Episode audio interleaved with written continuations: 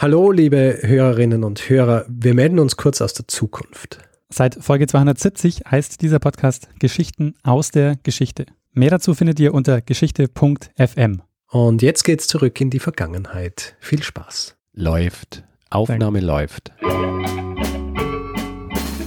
Lernen ein bisschen Geschichte. Lernen ein bisschen Geschichte, dann werden Sie sehen, Herr Reporter, wie das sich damals entwickelt hat. Wie das sich damals entwickelt hat. Hallo und herzlich willkommen bei Zeitsprung, Geschichten aus der Geschichte. Mein Name ist Richard. Und mein Name ist Daniel. Ja, wir sind zwei Historiker, wir erzählen uns gegenseitig Woche für Woche eine Geschichte aus der Geschichte. Und letzte Woche habe ich eine Geschichte erzählt. Daniel, erinnerst du dich noch? Ja, ähm, natürlich. Ich kann mich noch sehr gut erinnern. Wir haben letzte Woche gesprochen über die ähm, Belagerung von Masada in, im ersten äh, Jahrhundert vor der Zeitenwende nach der Zeitenwende, aber Ach, fast richtig. Ah. Im ersten Jahrhundert nach der Zeitenwende und zwar war es ähm, der, der Schlusspunkt ähm, des jüdischen Krieges. Ganz genau, schön zusammengefasst. Danke, Daniel. Und äh, nachdem wir uns immer gegenseitig, äh, beziehungsweise nachdem wir uns immer abwechselnd eine Geschichte erzählen, ähm, bist du diese Woche dran. Und deswegen würde ich mich jetzt äh, freuen, wenn ich mich zurücklehnen könnte, um einfach deiner Geschichte zu lauschen. Ah, was sollte dich daran hindern, Richard, dich zurückzulehnen? Dein hm, weißt du, du könntest sagen, na, aber du könntest sagen, hm, ich, äh, ich bin diese Woche leider nicht dazugekommen, deswegen musst du eine Geschichte erzählen. Ach so, nee, ähm, ich habe ähm, was vorbereitet. Sehr gut. Und wir springen, Vorbildlich. Äh, wir springen heute mal wieder in die frühe Neuzeit. Und es wird diesmal eine biografisch geprägte Episode und es geht wie in meiner letzten Folge auch schon um das Thema Kolonialismus. Okay. Wir sprechen nämlich über das Leben eines Mannes, der beinahe vergessen wurde. Aber dieser Mann, um den es jetzt gehen wird, der hat nicht nur eine interessante Lebensgeschichte, es sind vor allem auch die Umstände und Kontexte, in denen er gelebt hat, die ich sehr interessant fand und anhand derer man viele Geschichten erzählen kann. Und einige davon, ähm, ja, möchte ich jetzt mal erzählen, habe ich vorbereitet. Sehr gut. Es geht heute um Christian Gottlieb Prieber. Hast du diesen Namen schon gehört? Nein. Das würde mich auch sehr wundern, denn äh, Christian Gottlieb Prieber war zu Lebzeiten keine bekannte Persönlichkeit und es ist auch heute eigentlich nicht. Äh, Gäbe es da nicht ein paar Historikerinnen und Historiker, die sich mit ihm beschäftigt haben? Zunächst mal zu dem Teil der Geschichte, der noch nicht besonders außergewöhnlich ist. Ähm, Prieber ist 1697 in Zittau geboren und du fragst dich völlig zu Recht, ähm, wo ist Zittau? Wo liegt Zittau? Ja. Äh, Zittau liegt in Sachsen ähm, im heutigen Dreiländereck Deutschland, Polen, Tschechien. Mhm. Und dort wächst er in einer recht wohlhabenden Familie auf. Also sein Vater ist Tuchhändler und äh, Prieber wird Jurist. Er promoviert dann in Erfurt und kehrt nach seiner Promotion äh, zurück nach Zittau, wo er dann als Jurist arbeitet, als Oberamtsregierungsadvokat.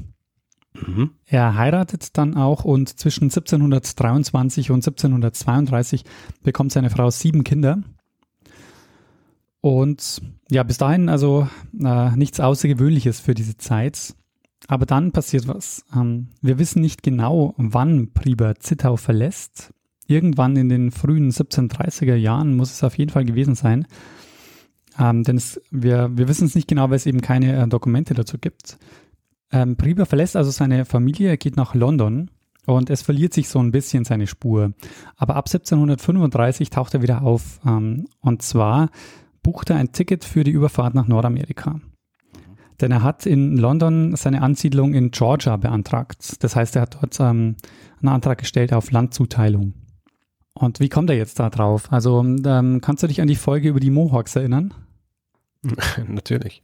Habe ich ja selber gemacht. Richtig. Das war Folge, ähm, das war Folge 94. Wer zittert nicht vor den Mohawks?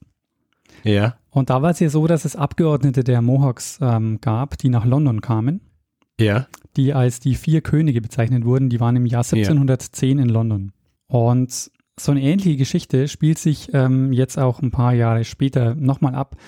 1730 ähm, ähm, kommt ein Sir Alexander Cumming mit einer Abordnung von Cherokees nach London. Okay. Und das war auch ein großes gesellschaftliches Ereignis. Also diese Abordnung wird auch äh, häufig bezeichnet als die sieben Cherokee-Häuptlinge. Mhm. Und Das führt äh, nicht das direkt, aber das hat auf jeden Fall, ähm, das hängt zusammen mit der Gründung von Georgia ähm, im Jahr 1732. Mhm. Weißt du was über Georgia in den Anfangsjahren? Nein, gehe mal davon aus, dass es nach dem, nach dem König benannt worden ist, oder? Genau. Aber es ist zwar nach dem König benannt, es ist aber trotzdem keine gewöhnliche Kolonie, denn ähm, Georgia war zunächst mal ein soziales Experiment. Ähm, es war nämlich ein Projekt, ähm, an dem das als Zufluchtsort für alle Verfolgten ähm, gedacht war, und zwar beruhend auf christlichen ähm, Grundsätzen. Und es wurde gegründet von 22 Trustees. Ähm, die werden auch häufig bezeichnet als 22 Philanthropen, die sich also zu diesem kolonialen Unternehmen ähm, vereinigt haben.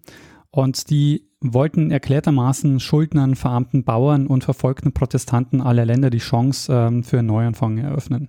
Und von diesen 22 ist dann aber nur einer tatsächlich auch nach Georgia gegangen. Das war der äh, James Oglethorpe. Äh, von dem werden wir dann später auch noch hören. Mhm. Ähm, drei Gesetze unterschied Georgia von anderen Kolonien. Zum einen, ähm, es gab Brandweinverbot, Sklaven waren verboten und Großgrundbesitz waren verboten. Ähm, das hielt allerdings nicht besonders lange, denn ab 1750 wurde dann Georgia, ähm, wurde dann dort auch die Sklaverei eingeführt ähm, und interessant finde ich auch, in Georgia herrschte zwar Religionsfreiheit, aber es herrschte Ansiedlungsverbot für Katholiken. Okay. Ähm, man muss sich auch vorstellen, das ist ja auch die Zeit der Gegenreformation, also man hat dort also versucht Mhm. auch, ähm, also war eben auch die Idee, äh, dort äh, Protestanten zu, zu schützen oder ihnen Zuflucht zu geben. Ja, also mit, äh, also mit Priber kommen noch andere religiöse Gruppen dann nach Georgia, also unter anderem ähm, die reformierte Salzburger, die bekannt sind als Ebenezer und auch reformierte ähm, böhmische Brüder ähm, oder Herrenhuter. Ähm, es gab jedenfalls äh, eine große Gruppe an religiös Verfolgten, die ähm, auch aus dem deutschen Sprachraum, die zu dieser Zeit nach Georgia kamen. Äh, um das noch abzuschließen, äh, das Experiment in Georgia ist dann ähm, relativ schnell gescheitert. Also 1752 endet dann die Leitung der Trustees und das Gebiet wurde dann offiziell britische Kolonie. Okay. Es ist also jetzt zu vermuten, dass Priber während seines London-Aufenthalts, also als diese ähm, Cherokees ähm, dort waren, irgendwie davon Wind bekommen hat und dann 1735 beantragt, dort auch Land zu bekommen. Es kommt dann zur Überfahrt. 1735 kam Priber nach Charlestown ähm, in South Carolina an. Und er zieht jetzt aber nicht weiter nach Georgia. Wir wissen nicht warum, aber er bleibt erstmal da und bewirbt sich dann in South Carolina um äh, Landzuteilung für sechs Personen. Und nachdem er dann das Land zugeteilt bekam, zieht er dann aber weiter nach Westen und nimmt dieses Land nie in Anspruch und schließt sich jetzt einer Cherokee-Siedlung an. Es gibt eine Zeitungsannonce in der South Carolina Gazette äh, vom Dezember 35, 1735, wo er dann im Grunde sein ganzes Hab und Gut verkauft, was er mit aus Europa mitgebracht hat.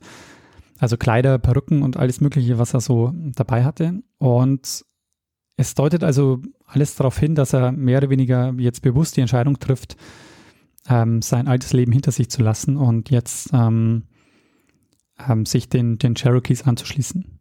Was weißt du über die Cherokees? Nichts.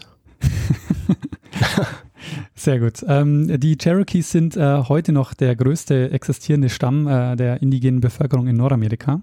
Ähm, die hatten einen Handelsvertrag mit South Carolina. Also South Carolina war eine ähm, äh, britische Kolonie. Und die begannen dann in den 1720er Jahren auch mit den Franzosen in Alabama zu handeln. Also man muss sich das vorstellen, äh, dieses Gebiet ist mehr oder weniger ähm, zum einen ähm, gibt ist es eine britische Kolonie, also North Carolina, South Carolina, so diese Ecke. Dann ähm, weiter im Süden ähm, ist französische Kolonie, also Alabama, Louisiana so. Und auf der anderen Seite, also noch weiter ähm, im, äh, noch weiter im Osten, ähm, sitzen die Spanier, also mit Florida und so. Das ist so die, die Ausgangslage. Mhm. Die, die Gründung Georgias lässt sich eben jetzt auch dahingehend interpretieren, dass die, dass die Cherokees stärker ähm, an, die, an die Briten gebunden werden sollten, ähm, weil nämlich diese Vertreter, die dann äh, 1730 in London, ähm, äh, in, in London sind, die schließen mit äh, König George II. einen Freundschafts- und Handelsvertrag.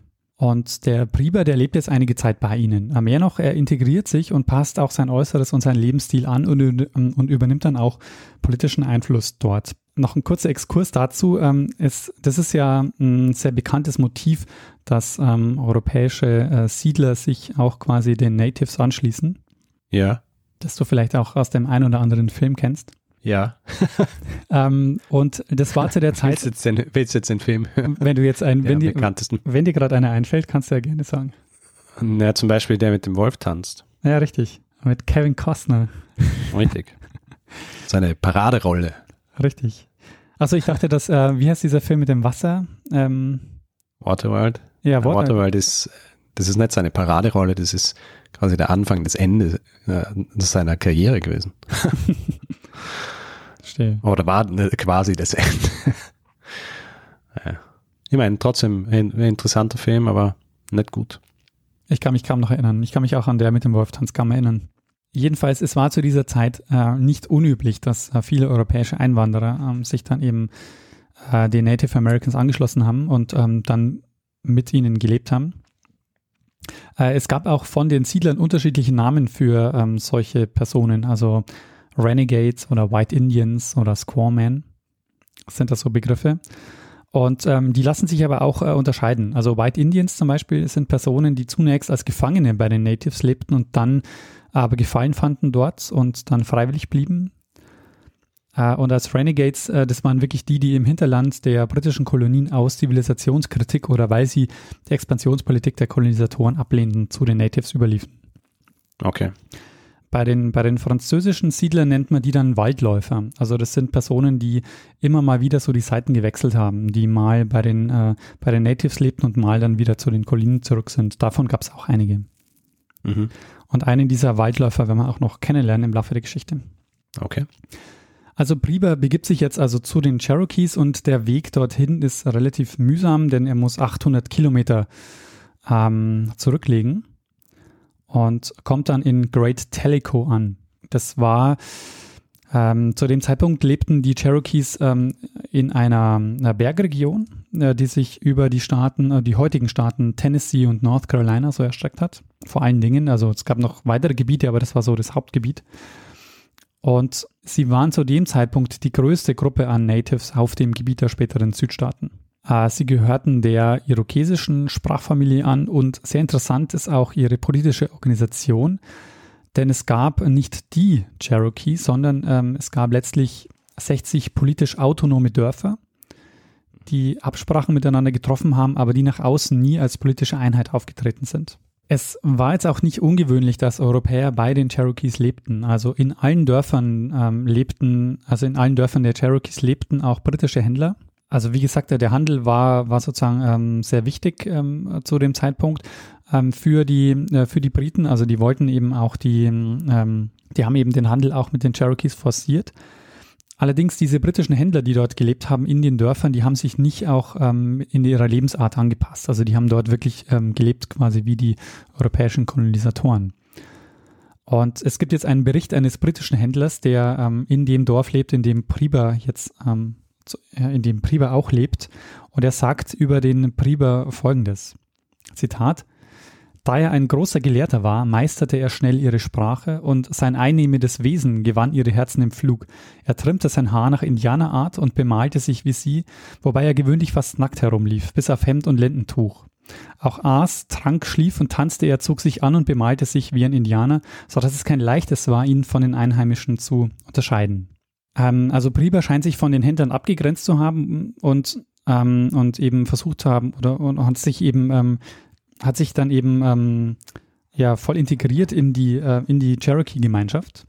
Mhm. Und hat dann, ähm, ja, hat dann ihre Sprache gelernt und es ist, dauert nur wenige Jahre, da wird er dann durch Adoption und Heirat wirklich auch in die Gemeinschaft mit aufgenommen und er wurde dann sogar Würdenträger. Also er hat dann auch politische mhm. Aufgaben übernommen. Was er genau gemacht hat, wissen wir nicht, ähm, aber er hat auf jeden Fall versucht, politisch Einfluss zu nehmen. Ähm, vieles von dem, was wir wissen über Priber, stammt aus einem Buch von James Adair, ähm, der als Händler dort gelebt hat und der das Buch geschrieben hat, The History of the American Indians, das er 1775 veröffentlicht hat. Und er hat wohl auch Prieber getroffen und hat auch über ihn ähm, geschrieben. Nämlich schreibt er äh, über den Prieber, dass er anti-britische Propaganda betreiben würde und die Cherokee eben aufhetzen würde gegen die Briten. Mhm. Denn ähm, die Idee, die die Prieber hatte, war, dass die Cherokee-Gemeinschaft sich zentralisieren muss, ähm, dass sie eben äh, auch mit den äh, Franzosen Handel treiben sollten. Und er hat ihnen wohl klargemacht, dass die Expansion der britischen Kolonialisten eine Gefahr für sie darstellen würde. Weshalb er ihnen vorgeschlagen hat oder weshalb er ihnen geraten hat, sich nicht so abhängig, ähm, sich weniger abhängig zu machen von den Engländern und eben die Rivalität mit den Franzosen nutzen sollten, um sich als eigenständige Kraft zu behaupten. Mhm.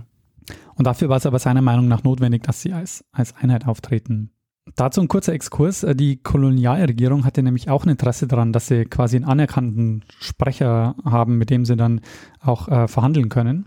Und dieser Sir Alexander Cumming, der die Cherokees nach London geholt hat, von dem, der hat einen dieser Cherokees auch zum Oberhaupt ähm, ernannt.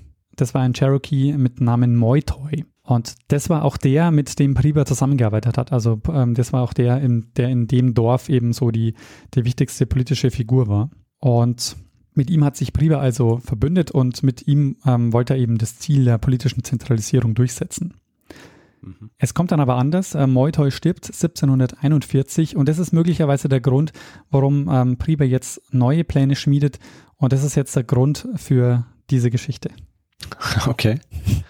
Priber beschließt nämlich jetzt eine eigene Siedlung zu gründen, eine eigenständige Gemeinschaft, äh, nämlich eine, und das ist jetzt das, ähm, das Neue und was, was für diese Zeit sehr, sehr früh ist, nämlich eine radikal utopische, herrschaftsfreie Gesellschaft. Mhm. Er nannte sie Königreich Paradies und wollte südlich des Cherokee-Gebietes am Fluss Kosawate ähm, seine Siedlung ähm, bauen.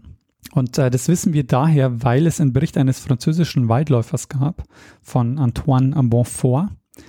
Der wird nämlich von den Cherokee gefangen genommen und ähm, in das Dorf gebracht, wo Priber auch war.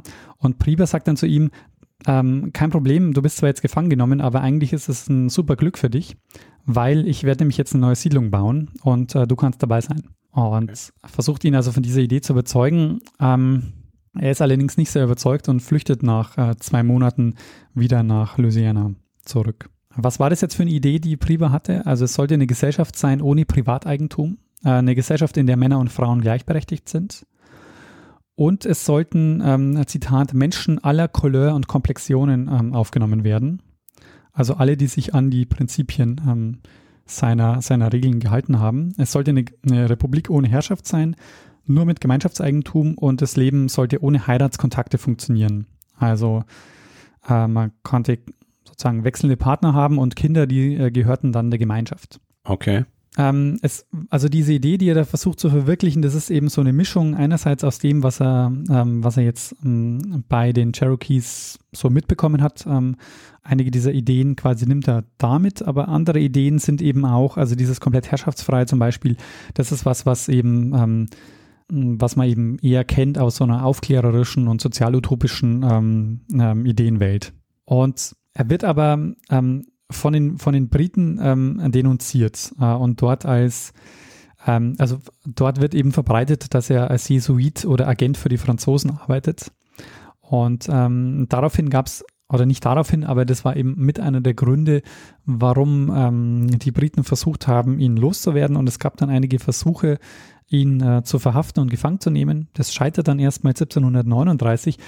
Allerdings bricht äh, Priber dann 1743 auf zu einer diplomatischen Mission, wo er sich mit französischen und spanischen Vertretern äh, treffen will. Und die Briten, die bekommen, ähm, die bekommen das mit und lauern ihm auf und nehmen ihn dann gefangen. Und er war dann jetzt letztlich ein prominenter Gefangener, ähm, weshalb wir auch einiges über ihn wissen, weil ein, also erstens mal gibt es eben da ähm, Verhörprotokolle und äh, es gab auch Journalisten, die ihn dann besucht haben. Und er wurde auf Fort Frederica fest, äh, gefangen gehalten und mehrfach vom Gründer Georgias, von dem vorher erwähnten General James Oglethorpe, auch verhört. Und interessant ist, dass der sich gar nicht rechtfertigt dafür, dass sie jetzt einen Deutschen einsperren ähm, und ihm gar nicht den, den Prozess machen. Also das, es wurde nie ein, einen Prozess angestrebt. Aber in den Schriften wird betont, dass er eine Bedrohung war für die englischen Kolonialinteressen und ähm, dass, dass er eine Siedlung geplant hat, die eine Zuflucht für alle Kriminellen ähm, wäre und dass eben, ähm, dass sie das eben unterbinden mussten. Mhm. Bei seiner Festnahme war er wie ein Cherokee gekleidet, äh, hatte aber ein Bündel an Manuskripten dabei, unter anderem ein für den Druck fertiggestelltes Buch mit dem Titel Paradise äh, oder The Kingdom of Paradise. Äh, er hatte außerdem dabei diverse ethnologische und linguistische Aufzeichnungen, also darunter war zum Beispiel auch ein Wörterbuch der Cherokee-Sprache. In der South Carolina Gazette gab es dann 1743 einen kurzen Bericht über und da heißt es, ich zitiere mal, die Creek-Indianer haben schließlich Mr. Preber als Gefangenen hierher gebracht. Er ist ein außergewöhnliches Geschöpf. Er ist ein kleiner, hässlicher Mann, aber er spricht fast alle Sprachen fließend, insbesondere Englisch, Holländisch, Französisch, Lateinisch und Indianisch. Er spricht sehr abfällig gegen alle Religionen, aber hauptsächlich gegen die protestantische. Er hatte begonnen, eine Siedlung am Fuß der Berge unter den Cherokee zu begründen, eine Stadt als Zuflucht für alle Verbrecher, Schuldner und Sklaven, die vor der Justiz oder ihren Herrn flüchten und alle Schutz finden würden. Man fand bei ihm ein ähm, von ihm selbst geschriebenes Buch, fertig zum Druck, das ihm gehört und auf das er stolz war und von, der, von dem er glaubt, dass es mittlerweile privat gedruckt worden ist. Aber er will nicht sagen, wo. Es zeigt die Art und Weise, wie die Flüchtlinge ernährt werden sollen und legt die Grundsätze nieder, nach denen die Stadt zu regieren ist, der er den Namen Paradies gibt. Und dieser Bericht endet dann mit den Worten, es ist ein Jammer, dass so viel Verstand so verschwendet wird. Ja, also seit seiner Inhaftierung auf, äh, in Fort Frederica auf der St. Äh. Simons Insel vor der Küste Georgias äh, ist leider keine der Schriften Pribers wieder aufgetaucht. Ähm, Prieber stirbt vermutlich Mitte der 1740er Jahre, also er stirbt in Haft. Offenbar im Glauben, dass seine Schriften längst publiziert sind, aber leider ist keine seiner Schriften ähm, publiziert. Zumindest wissen wir von keiner Publikation. Ich bin aber auf das Thema aufmerksam geworden, weil ich in der aktuellen, also es gibt eine aktuelle Publikation ähm, ähm, also ein Artikel von Olaf Briese ähm, ist erschienen im April 2017 und da hat ähm, der Autor einen neuen Quellenfund veröffentlicht und zwar hat er das äh, Inhaltsverzeichnis des Buchmanuskripts gefunden, das abgedruckt war in einer Londoner Zeitung von 1743. Hm. Also, Aber nur die, nur die, äh, nur die Inhalts. Genau, leider nur das Inhaltsverzeichnis, was jetzt nicht so aufschlussreich ist. Also ich äh, sag mal ein paar der Überschriften aus Privas Buch. Zum Beispiel heißt es da äh, in der Einleitung die Bedeutung und der Status der gegenwärtigen Glückseligkeit. Nächstes Kapitel der Beweis einer bestehenden gegenwärtigen Glückseligkeit. Nächstes Kapitel der Beweis gegenwärtiger Glückseligkeit kritisch befragt und diskutiert. Also ja. Äh, das ist so der erste Teil. Im zweiten Teil des Buches geht es also dann wahrscheinlich tatsächlich um äh, so praktische Dinge des Zusammenlebens. Da gibt es nämlich äh, Kapitel, die heißen Bekleidung, Wohnung, Regierung, Verteidigung und Angriff. Also so ähm, diese Geschichten. Mhm. Und im dritten Teil geht es dann wahrscheinlich um Eigentum, denn äh, da, da heißen die Überschriften sowas wie betreffend künstlichen Luxus. Und es gibt ein Kapitel zu Beerdigungen. Ja, wichtig. Genau. Er war aber da, er war federführend bei dieser, bei dieser Paradiesgeschichte. Das heißt, das Ganze ist mit ihm, äh, also steht und fällt mit ihm. Oder? Genau, das heißt, da wurde auch nie, ähm, das wurde auch nie also in die Tat umgesetzt. Ja, also es hat niemanden gegeben, der, der dann an seiner Stadt sich dran gemacht hat, dieses Ding umzusetzen. Genau. Und mhm. das ist auch jetzt so ähm, das Fazit der Geschichte. Ähm, es man kann vermuten, ja, dass wenn seine Manuskripte im Druck erschienen wären, dann wäre er ja. heute nicht unbekannt, sondern wäre heute ein bedeutender Sozialutopist und er wäre vermutlich ja. einer der ersten Ethnologen überhaupt, weil eben seine, seine Schriften, ähm, seine ethnologischen Beobachtungen ähm, wahnsinnig wertvoll wären, weil er ja ähm, einige Zeit oder einige Jahre unter den Cherokees gelebt hat und weil er eben auch als einer der ersten ihre Sprache dokumentiert hätte. Ja, ja. Hm. Aber eben hätte. Also diese ganze Geschichte ist jetzt ja. leider nur ein ähm, leider nur ein Konjunktiv. Ja, Richard, und das, das war jetzt meine Geschichte über den Christian Gottlieb Prieber und ähm, ja, also eine Geschichte über ihn als Person, äh, über die Kolonisierung Nordamerikas und die Cherokees und ähm, am Ende ist es halt eine Geschichte des ähm, ja, der, der geschichtlichen Zufälle beziehungsweise ähm, der ähm, eine, eine Geschichte, die, die mehr oder weniger nur im, im Konjunktiv stattfindet. Also was wäre gewesen, wenn, und dann wäre er wahrscheinlich Ja. jetzt wahnsinnig bedeutend und bekannt, aber so ist er jetzt total in Vergessenheit geraten. Aber so ist Ja, halt ja. auch Geschichte, deshalb dachte ich mir, wäre das vielleicht ganz nett, mal sowas zu machen.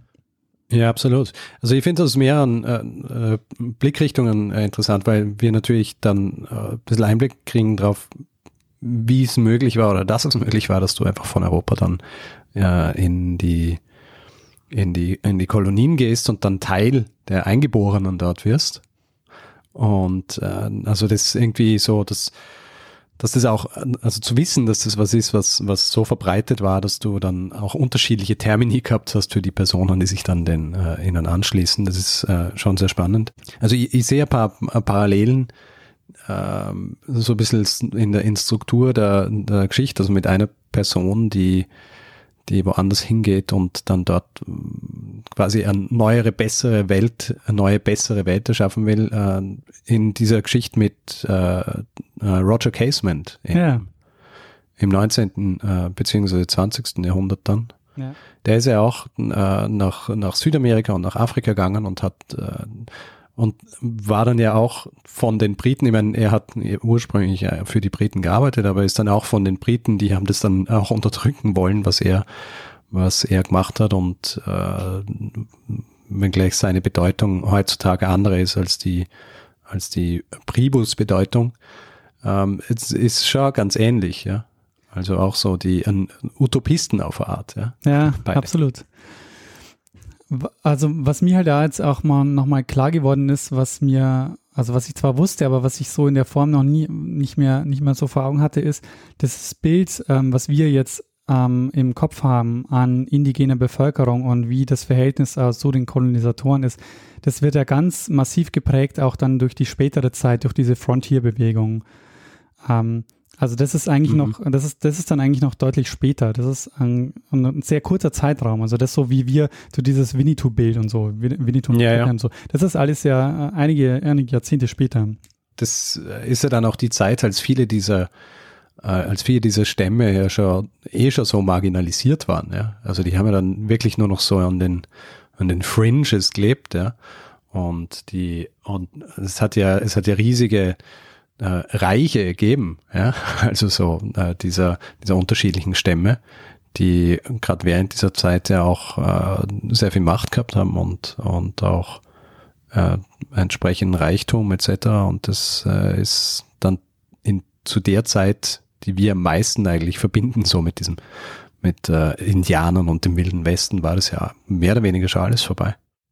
Na, jetzt wäre es natürlich schon spannend, irgendwann einmal auch seine, seine Schriften zu finden, oder? Absolut, ja. Also ich, Ich meine, das äh, Interessante ist, wenn, wenn, du's, wenn du dieses äh, Inhaltsverzeichnis äh, abgedruckt hast in einer, in einer Londoner Zeitung, äh, wie unwahrscheinlich ist es dann, dass das ganze Manuskript auch irgendwo in, in England aufgetaucht ist und vielleicht noch dort liegt. klar, also es gibt auch noch Verhörprotokolle, von denen man ausgeht, dass sie noch in einem Bestand des, äh, der British Library sein könnten.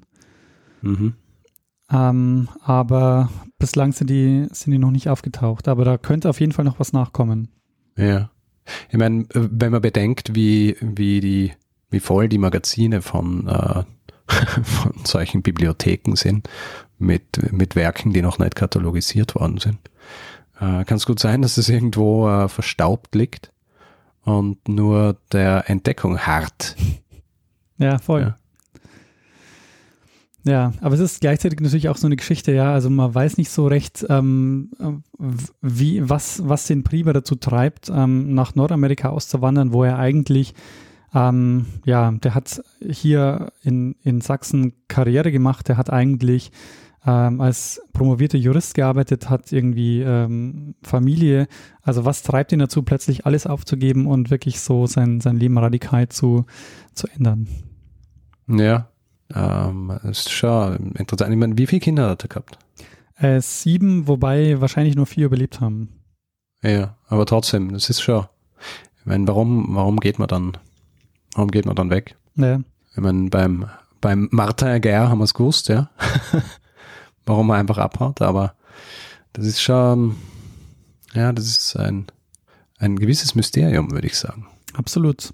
Ja, sehr gute Geschichte. Ähm, spannend. Also vor allem eben, ich mag ja auch solche Geschichten, die, die so Dinge beleuchten, die noch nicht tausendmal beleuchtet worden sind auf unterschiedliche, von unterschiedlichen äh, Seiten und auch so diese Dinge. Also gerade wenn du sagst, jemand, der beinahe in Vergessenheit geraten wäre, ja, das ist, äh, das ist sehr gut, weil das ist dann schon so, da weiß man, okay, das ist, äh, muss irgendwie speziell sein, dass er gerade nicht in Vergessenheit geraten ist. Gut, ähm, sehr schön. Dann, ähm, falls du, falls du diese Geschichte von, von Herrn Prieber nichts mehr hinzuzufügen hast, würde ich sagen, ähm, machen wir einen Feedback-Hinweis-Blog. Mach mal einen Feedback-Hinweis-Blog. Also, wer Feedback geben will zu dieser, zu dieser Episode oder auch zu anderen, kann es entweder auf unserer Website machen, zeitsprung.fm, da kann man kommentieren unter jeder Episode oder auch auf Twitter, da haben wir einen Account, uh, twitter.com slash zeitsprungfm. Wir sind auch persönlich dort. Ich at Stormgrass, Daniel at Mestner. Dann natürlich auf Facebook, facebook.com slash zeitsprung.fm. Und wer uns ein E-Mail mit Feedback schreiben will, macht es an feedback at zeitsprung.fm. Wer uns Hinweise schicken will, schickt die bitte nicht an die Feedback-Adresse, sondern an entweder Richard oder Daniel at zeitsprung.fm, weil es ist ja wichtig, dass wir beide nicht wissen, was der andere eventuell machen wird. Ja, und wer uns bewerten will, Reviews schreiben, Sterne vergeben oder was auch immer, kann es zum Beispiel auf iTunes machen oder auch auf panoptikum.io. Außerdem gibt es die Möglichkeit, uns finanziell zu unterstützen. Ihr findet auf der Seite alle Informationen, die ihr braucht, um uns ein bisschen was zukommen zu lassen. Und ähm, ja, wir freuen uns über alle, die uns ein bisschen was in den Hut werfen und ähm, dieses Format unterstützen. Und wir bedanken uns in dieser Woche bei Nancy, Steffen und Markus. Vielen, vielen Dank für eure Unterstützung. Vielen Dank. Tja, und dann, Richard? Ja, dann bleibt uns eigentlich eh nur noch einer Person das letzte Wort zu geben, die es immer hat. Bruno Kreisky. Lernen ein bisschen Geschichte. Lernen ein bisschen Geschichte, dann werden Sie sehen, der Reporter, wie das sich damals entwickelt hat. Wie das sich damals entwickelt hat. Reporter, wie das sich damals entwickelt hat. Damn. Unser Podcast ist ja ein, ein Fleckerlteppich. Richtig. Ja, und nach den angepeilten 5000 Episoden. da haben wir vorher noch nicht darüber geredet, Richard. Das war nicht abgesprochen. Nach den angepeilten 5000 Episoden, ja, ist äh, dieser Fleckelteppich dann mehr oder weniger komplett.